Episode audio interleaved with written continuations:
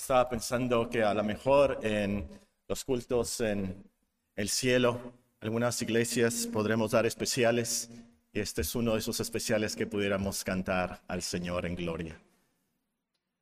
Vamos a buscar nuestras Biblias en el libro de Marcos para una lectura para la predicación de esta tarde, en Marcos 10, si tienen sus Biblias. Y puestos de pie una vez más, ah, vamos a escuchar la palabra de Dios de Marcos 10, del versículo 32 al versículo 34. Permanecer de, pie para repetir todos juntos el Padre Nuestro. El libro de Marcos, el capítulo 10, refiriéndose a sus discípulos y a nuestro Señor Jesucristo, dice Marcos 10, 32 al 34.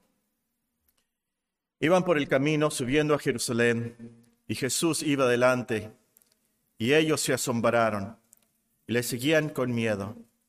Entonces, volviendo a tomar a los doce aparte, les comenzó a decir las cosas que le habían de acontecer. Y aquí que subimos a Jerusalén, el Hijo del Hombre será entregado a los principales sacerdotes y a los escribas, y le condenarán a muerte, y le entregarán a los gentiles, y le escarnecerán, le azotarán, y escupirán en él, y le matarán, mas al tercer día resucitará. Todos juntos vamos a repetir sinceramente, fijándonos en las palabras de la oración modelo. Si no la sabe, está en Mateo 6 y el versículo 9, la segunda parte del versículo. A todos juntos repitiendo de corazón la oración modelo que nos enseñó nuestro Señor Jesucristo. Padre nuestro que estás en los cielos, santificado sea tu nombre. Venga tu reino hágase tu voluntad como en el cielo, así también en la tierra. El pan nuestro de cada día, dánoslo hoy, y perdónanos nuestras deudas, como también nosotros perdonamos a nuestros deudores. Y no nos metas en tentación, mas líbranos del mal, porque tuyo es el reino y el poder y la gloria por todos los siglos. Amén. Sentémonos, hermanos.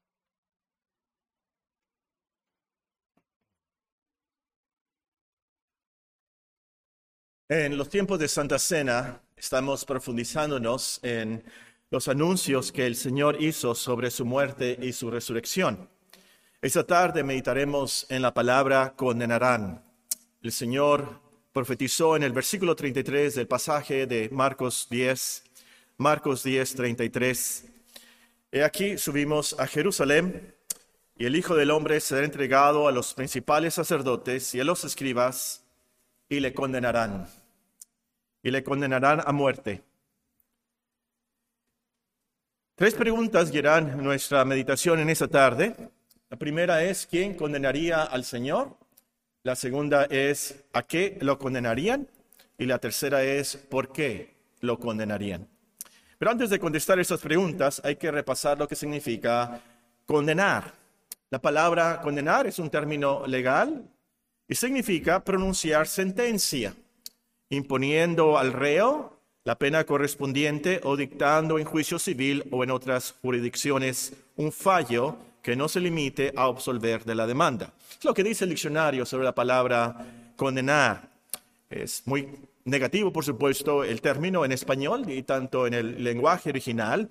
Significa sencillamente sentenciar a un castigo, sentenciar a un castigo, a una pena. En la Biblia, condenar es lo opuesto a justificar. Lo que veíamos en esta mañana, justificar es declarar justo. Condenar es declarar culpable. Muy bien, con esto en mente contestemos las preguntas. Y la primera es, ¿quién condenaría al Señor? Leemos en el versículo, y aquí subimos a Jerusalén el Hijo del Hombre será entregado a los principales sacerdotes y a los escribas y le condenarán a muerte. ¿Quién le condenaría? Nos dice el texto, los principales sacerdotes y los escribas. Y por otros versículos sabemos que también los ancianos. Los principales sacerdotes serán los líderes religiosos en el templo en Jerusalén. Los escribas serán lo que nosotros decimos ahora, los llamamos abogados, los expertos en la ley de Moisés, la ley judía. Los ancianos no eran necesariamente ancianos de edad, aunque sí muchos eran ancianos de edad, pero eran los líderes del pueblo. Ahora, en nuestros días, eh, generalmente, eh, los juzgados civiles no están en las iglesias. No se lleva a los criminales, a los acusados, a los tribunales eclesiásticos. Pero en esos días los sacerdotes eran los jueces. Y cuando el Señor profetiza aquí, anuncia por adelantado que Él va a ser juzgado por los ancianos, principales sacerdotes y escribas, quiere decir que lo iban a juzgar en el Sanedrín o en el concilio, lo que nosotros llamaríamos la Suprema Corte de Justicia de la Nación. Es decir, no habría apelación. Su sentencia de los principales sacerdotes, los escribas, los ancianos, era el veredicto final. Que esas personas, y este es otro pensamiento que debemos de considerar aquí, eh, ¿quién condenaría al Señor? Que esas personas lo condenarían, los principales sacerdotes y los escribas, los ancianos, quiere decir que lo harían los representantes, los jueces de la nación. En otras palabras, los judíos, el pueblo de Israel, rechazaría al Señor y lo condenaría. Bien nos dijo, ¿verdad? En Juan, el capítulo 1, que no lo recibirían. No lo recibieron los judíos. A lo suyo vino y los suyos no lo recibieron. Lo rechazaron. Y es más, nos dice aquí, lo condenaron. Y el punto que quiero recalcar en cuanto a esto es que fue algo legal. La condenación del Señor fue de los jueces judíos, de la Suprema Corte de la Nación de Israel. Pero también el Señor profetizó que ellos lo entregarían a los gentiles, es decir, a Pilato y a Herodes, a los que no eran judíos. Y esto porque ellos eran los jueces romanos que podían condenarlo y ejecutar la sentencia de muerte. Y esto nos lleva a la segunda pregunta. El versículo nos dice, el Señor anunció que lo condenarían a muerte. ¿A qué lo condenarían? A muerte. Esos jueces, el concilio judío, podían haber sentenciado a diferentes castigos. Ustedes pueden leer el Antiguo Testamento, por supuesto, dependiendo del delito, del crimen de la persona, pero se podía, se podía acusar y condenar a 40 azotes menos uno. Podían imponer multas, podían imponer cierta restitución. Los jueces, eh, enfatiza eso el Antiguo Testamento, tenían que ser justos, imparciales al castigar. Pero nuestro Señor Jesucristo fue condenado a la muerte.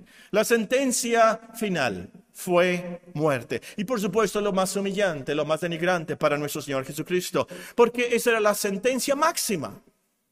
La sentencia para los peores criminales, los peores acusados. La muerte era la sentencia máxima. Y los judíos ejecutaban esa sentencia apedreando a los acusados. Pero en ese tiempo los judíos estaban bajo los romanos. Entonces no se les permitía ejecutar tal sentencia.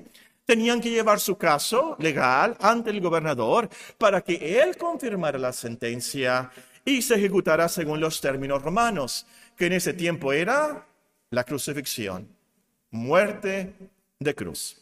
Y ustedes conocen la historia. Pilato sabía que los judíos le habían acusado por pura envidia. Pero al final, en la providencia de Dios, por supuesto, Pilato lo condenó a la muerte y muerte de cruz. Y así, sin querer, inconscientemente, pero bajo su responsabilidad, los jueces judíos y los jueces romanos cumplieron las profecías. Cumplieron el decreto de Dios que Cristo moriría crucificado. A los que apuntan pueden escribir ahí Hechos capítulo 2 y versículo 23. Entonces, a lo último, los sacerdotes y escribas condenaron al Señor a la muerte más denigrante, más humillante y sobre todo a una muerte maldita por Dios. El apóstol nos explica algo de esto en Galatas 3.10, si tienen sus Biblias, Galatas capítulo 3 y versículo 10. Galatas 3.10. Porque todos los que dependen de las obras de la ley están bajo maldición Pues escrito está, maldito todo aquel que no permaneciere en todas las cosas escritas en el libro de la ley para hacerlas. Y que por la ley ninguno se justifica para con Dios es evidente, porque el justo por la fe vivirá. Y la ley no es de fe, sino que dice, el que hiciere estas cosas vivirá por ellas. Cristo nos redimió de la maldición de la ley, hecho por nosotros maldición, porque está escrito, maldito todo el que es colgado en un madero. Y esa es la muerte que lo condenaron los judíos y los, romanos. ¿A qué lo condenaron? A muerte. Así lo anunció el Señor. Y él sabía por qué lo condenarían. Y esta es la última pregunta. ¿Por qué lo condenarían? ¿Cuál fue la razón real? Muy bien, la profecía se cumplió al pie de la letra. Vamos a leer en Marcos capítulo 14 algunos versículos. Marcos capítulo 14 y el versículo 53 es el registro legal de lo que pasó al sentenciar a nuestro Señor Jesucristo. Marcos, el capítulo 14 y el versículo 53. Sigan con sus vistas mientras que les leo este pasaje.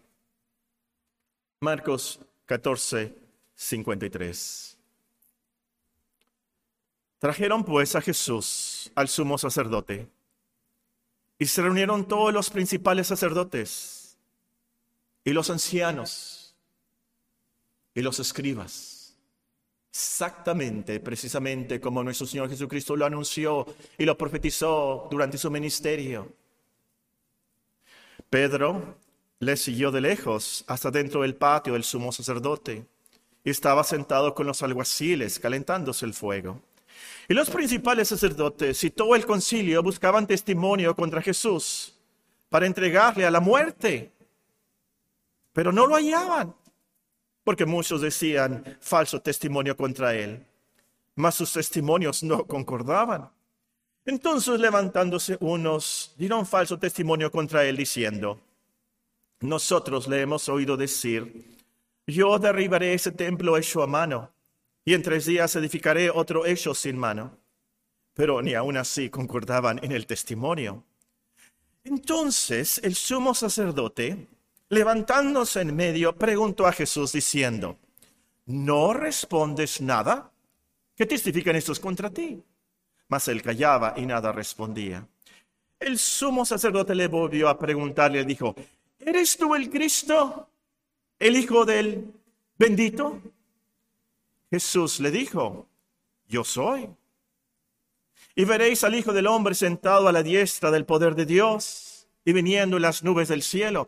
Entonces el sumo sacerdote, rasgando sus vestiduras, rasgando su vestidura, dijo, ¿qué más necesidad tenemos de testigos? Habéis oído la blasfemia. ¿Qué os parece? Y todos ellos le condenaron le condenaron, le condenaron, declarándole ser digno de muerte. Y algunos comenzaron a escupirle y cubrirle el rostro y a darle de puñetazos y a decirle, profetiza. Los alguaciles le daban de bofetadas. Entonces, legalmente, según la Suprema Corte de Justicia de Israel, Jesús de Nazaret fue condenado a muerte por blasfemia, porque él confesó que era el Cristo, el Hijo del bendito, el Hijo de Dios. Ahora, por supuesto, eso no fue una blasfemia, era la pura, la pura, pura verdad. Cristo era inocente de esos cargos, de esas acusaciones, le era justo, no merecía la muerte, ni ningún castigo. Él cumplió la ley de Moisés a la perfección, él nunca robó, él nunca murmuró, él nunca chismeó, él nunca codició, él nunca usó el nombre de Dios en vano. Él cumplió con todos los mandamientos de Dios, absolutamente con todos los mandamientos de Dios a la perfección. Él nunca blasfemó, por supuesto que no. Es más, si ustedes conocen la historia, Herodes y Pilato, como jueces romanos, Pensaron que él era justo, inocente, que no había hecho nada digno de muerte. Esas eran sus palabras, nada digno de muerte. Curiosamente, hay un incidente, la Biblia nos cuenta, que Pilato estaba sentado en el tribunal, es la palabra que se usa. Pilato sentado en el tribunal y su esposa su esposa, le manda decir, no tengas nada que ver con ese justo. Justo. El centurión romano, encargado de la crucifixión, la ejecución de la sentencia de muerte, al terminar todo dijo, verdaderamente este hombre era justo. Aún Judas, Judas Iscariote, Judas Iscariote, al devolver las monedas del pago de su traición en el templo, dijo, he entregado sangre inocente. Entonces, Cristo era inocente, justo, pero en vez de, ser justificado, en vez de ser declarado justo, inocente, fue condenado, declarado culpable y murió crucificado. ¿Por qué? ¿Por qué? ¿Por qué permitió Dios tal aberración legal?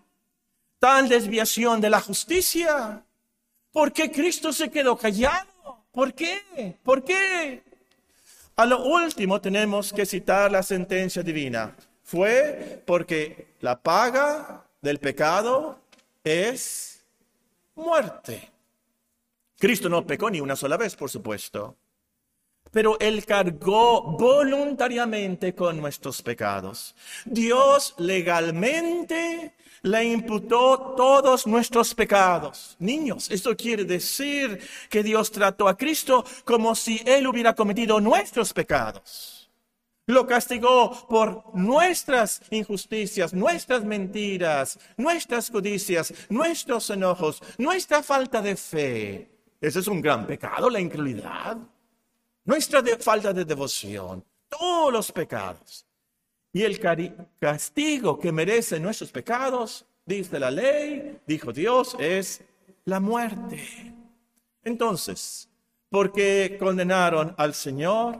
El apóstol Pablo contesta, al que no conoció pecado, por nosotros lo hizo pecado, para que nosotros fuésemos hechos justicia de Dios en él. Y el apóstol Pedro confirma, porque también Cristo padeció una sola vez por los pecados, el justo por los injustos, para llevarnos a Dios. Nuestro Señor Jesucristo lo sabía y precisamente al instituir la Santa Cena nos da estas palabras en Mateo, el capítulo 26 y el versículo 28. Esto es mi sangre, dice acerca de la Santa Cena de la copa. Esta es mi sangre, sangre que derramaría, por supuesto, en la cruz del Calvario. Es así como murió desangrándose en el Calvario. Esta es la sangre del nuevo pacto, que por muchos es derramada para remisión de los pecados, para el perdón de los pecados. Por eso murió. Y eso es lo que estaba anunciando entonces el Señor cuando profetizó.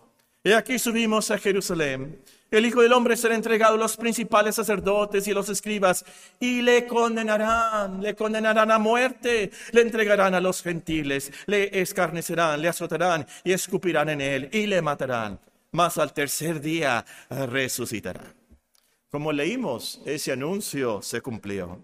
Estas son las buenas noticias que predicamos. Y esto es que lo que celebramos en esta tarde en la Santa Cena y precisamente en este día de resurrección.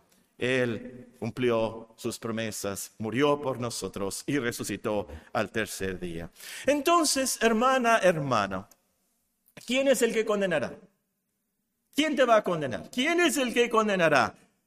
Cristo es el que murió. Más aún, el que también resucitó, el que además está a la diestra de Dios, el que también intercede por nosotros.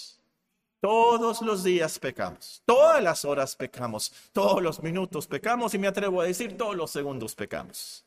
Y eso nos afecta mucho como cristianos, nos entristece, y muchas veces nos desesperamos, ¿sí o no? Bueno, menos espero. Si eres un buen cristiano, te vas a desesperar por tus pecados que te asedian. Nos desesperamos porque pecamos tanto contra Dios. Pero hermanos, para eso vino Cristo. Para ser condenado en nuestro lugar, para que no se nos condenara a nosotros por nuestra naturaleza pecaminosa, por nuestro corazón engañoso. Y es por eso que el apóstol Pablo puede escribir sinceramente. Y yo me lo imagino muy emocionado con lágrimas en sus ojos. Yo veo otra ley en mis miembros. Hay otro principio en mis miembros, en mi carne, que se revela contra la ley de mi mente. Me lleva cautivo a la ley del pecado que está en mis miembros. Miserable de, de mí. ¿Quién me librará de este cuerpo de muerte?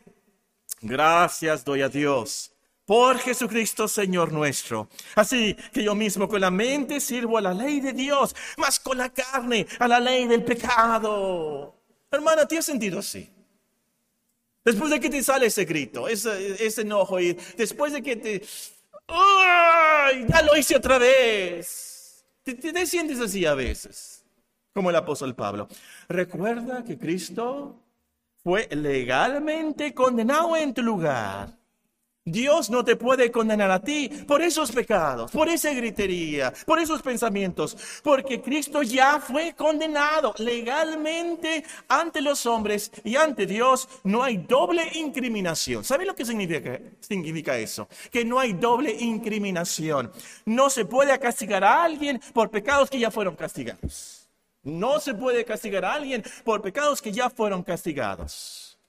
Y Cristo fue condenado castigado en nuestro lugar. Y por eso tenemos esa preciosísima y grandísima promesa, como diría el apóstol Pedro. Ahora pues, ninguna condenación hay para los que están en Cristo Jesús. Eso lo dijo el apóstol Pablo. Pero Pedro nos habla de esas grandísimas y preciosas promesas. Por eso es su vocabulario de Pedro. Es una grandísima y preciosísima promesa. Ahora pues ninguna condenación hay para los que están en Cristo Jesús. Es así como se calmó de Romanos 7. Es el, versículo número uno de Romanos 8. Así se calmó de miserable de mí. Ninguna condenación hay para los que están en Cristo Jesús. Por ese principio de pecado, por esa naturaleza que me lleva cautivo. Y, y no debo de hacer eso. Y ahí voy, ahí voy, ahí voy a hacerlo. Y lo que debo hacer no lo hago. Pero, ¿quién me va a librar de esto? Es estar en Cristo Jesús.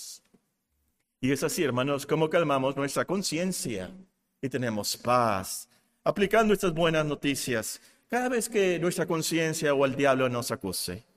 Y es así como podemos morir con mucha paz. Cristo fue condenado por todos mis pecados. Y sabemos que su muerte satisfizo la justicia de Dios. Pues resucitó, como lo vimos en esta mañana. Él fue entregado por nuestras transgresiones resucitado para nuestra justificación. Justificados pues por la fe, tenemos paz para con Dios por medio de nuestro Señor Jesucristo. Oye Paco, pero yo era cristiano cuando cometí esos pecados. De seguro que voy a ser condenado. Yo lo hice a sabiendas. Yo era cristiano. Yo tenía una Biblia en mi celular, yo, yo, yo sabía los versículos. ¿Y Pedro? ¿No era cristiano cuando negó al Señor? ¿Sí o no? Sí. Pedro precisamente leemos en otro pasaje en Gálatas capítulo 2, en Antioquía, cometió una gran hipocresía. De hecho, Pablo el apóstol lo tuvo que reprender. Pedro en Antioquía, un hipócrita, reprendido por otro apóstol, era cristiano.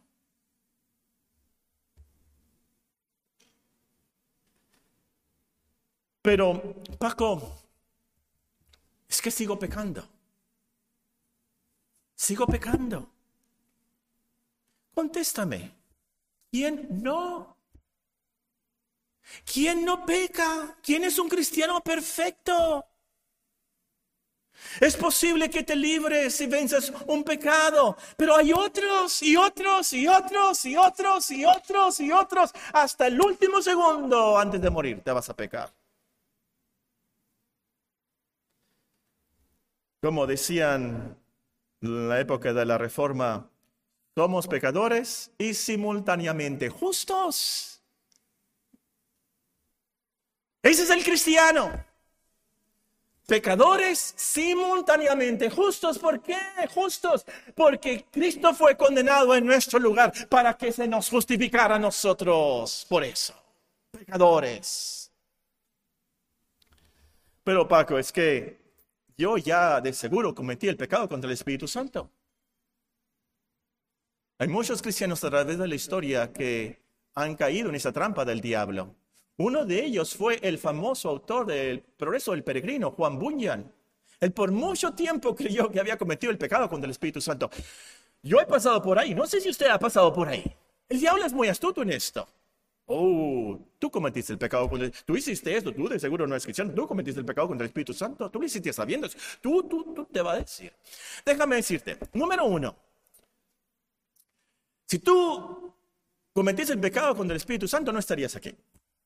No estarías aquí en la iglesia, no estarías escuchando la palabra de Dios. De seguro que no. Y número dos, no estuvieras preocupado por eso. No estuvieras preocupado en lo absoluto. Pero es porque eres cristiano, porque amas a Dios, amas a Cristo, para ti Él es precioso, no quieres estar mal con Dios, quieres estar paz con que te preocupas, ¿cómo que es posible que yo he cometido ese pecado contra mi Dios y Salvador? Esa no es una persona que ha cometido el pecado contra el Espíritu Santo. La persona que comete contra el, pecado contra el Espíritu Santo es una persona que dice que los milagros de Cristo fueron hechos por Belcebú, que Él es el diablo mismo. Tú no cometiste el pecado contra el Espíritu Santo. Tú sigues creyendo en la gran transacción legal. Es un buen título para este sermón. La gran transacción legal. Cristo fue condenado en tu lugar. Tú eres justificado. O pecador, pero simultáneamente justo. Y entonces, amigo, amiga, todo esto proviene de Dios quien nos reconcilió consigo mismo por Cristo y nos dio el ministerio de la reconciliación, que Dios estaba en Cristo reconciliando consigo al mundo, no tomándoles en cuenta los hombres sus pecados, y nos encargó a nosotros la palabra de la reconciliación. Así que, como embajadores de Cristo, como si Dios rogase por medio de nosotros, o rogamos en nombre de Cristo, reconciliados con Dios al que no conoció pecado, por nosotros lo hizo pecado, para que nosotros fuésemos hechos justicia de Dios en él. Estas son las buenas noticias de la Santa Cena. Por eso murió Cristo. Arrepiéntete entonces. Esa tarde, qué bendición será. Cuando te pregunten, ¿y tú cuándo conociste el Evangelio? ¿Cuándo te convertiste? En Semana Santa del 2021, me acuerdo, era la pandemia, pero lo más glorioso para mí fue que yo conocí a Cristo, yo conocí el Evangelio, yo entendí, Cristo fue condenado para que yo no fuera condenado, pero para que yo fuera justificado, declarado justo eternamente por Dios. Arrepiéntete hoy antes de la Santa Cena y cree, Cristo fue condenado en nuestro lugar, resucitado para nuestra justificación y será salvo. Esa es la promesa de Dios.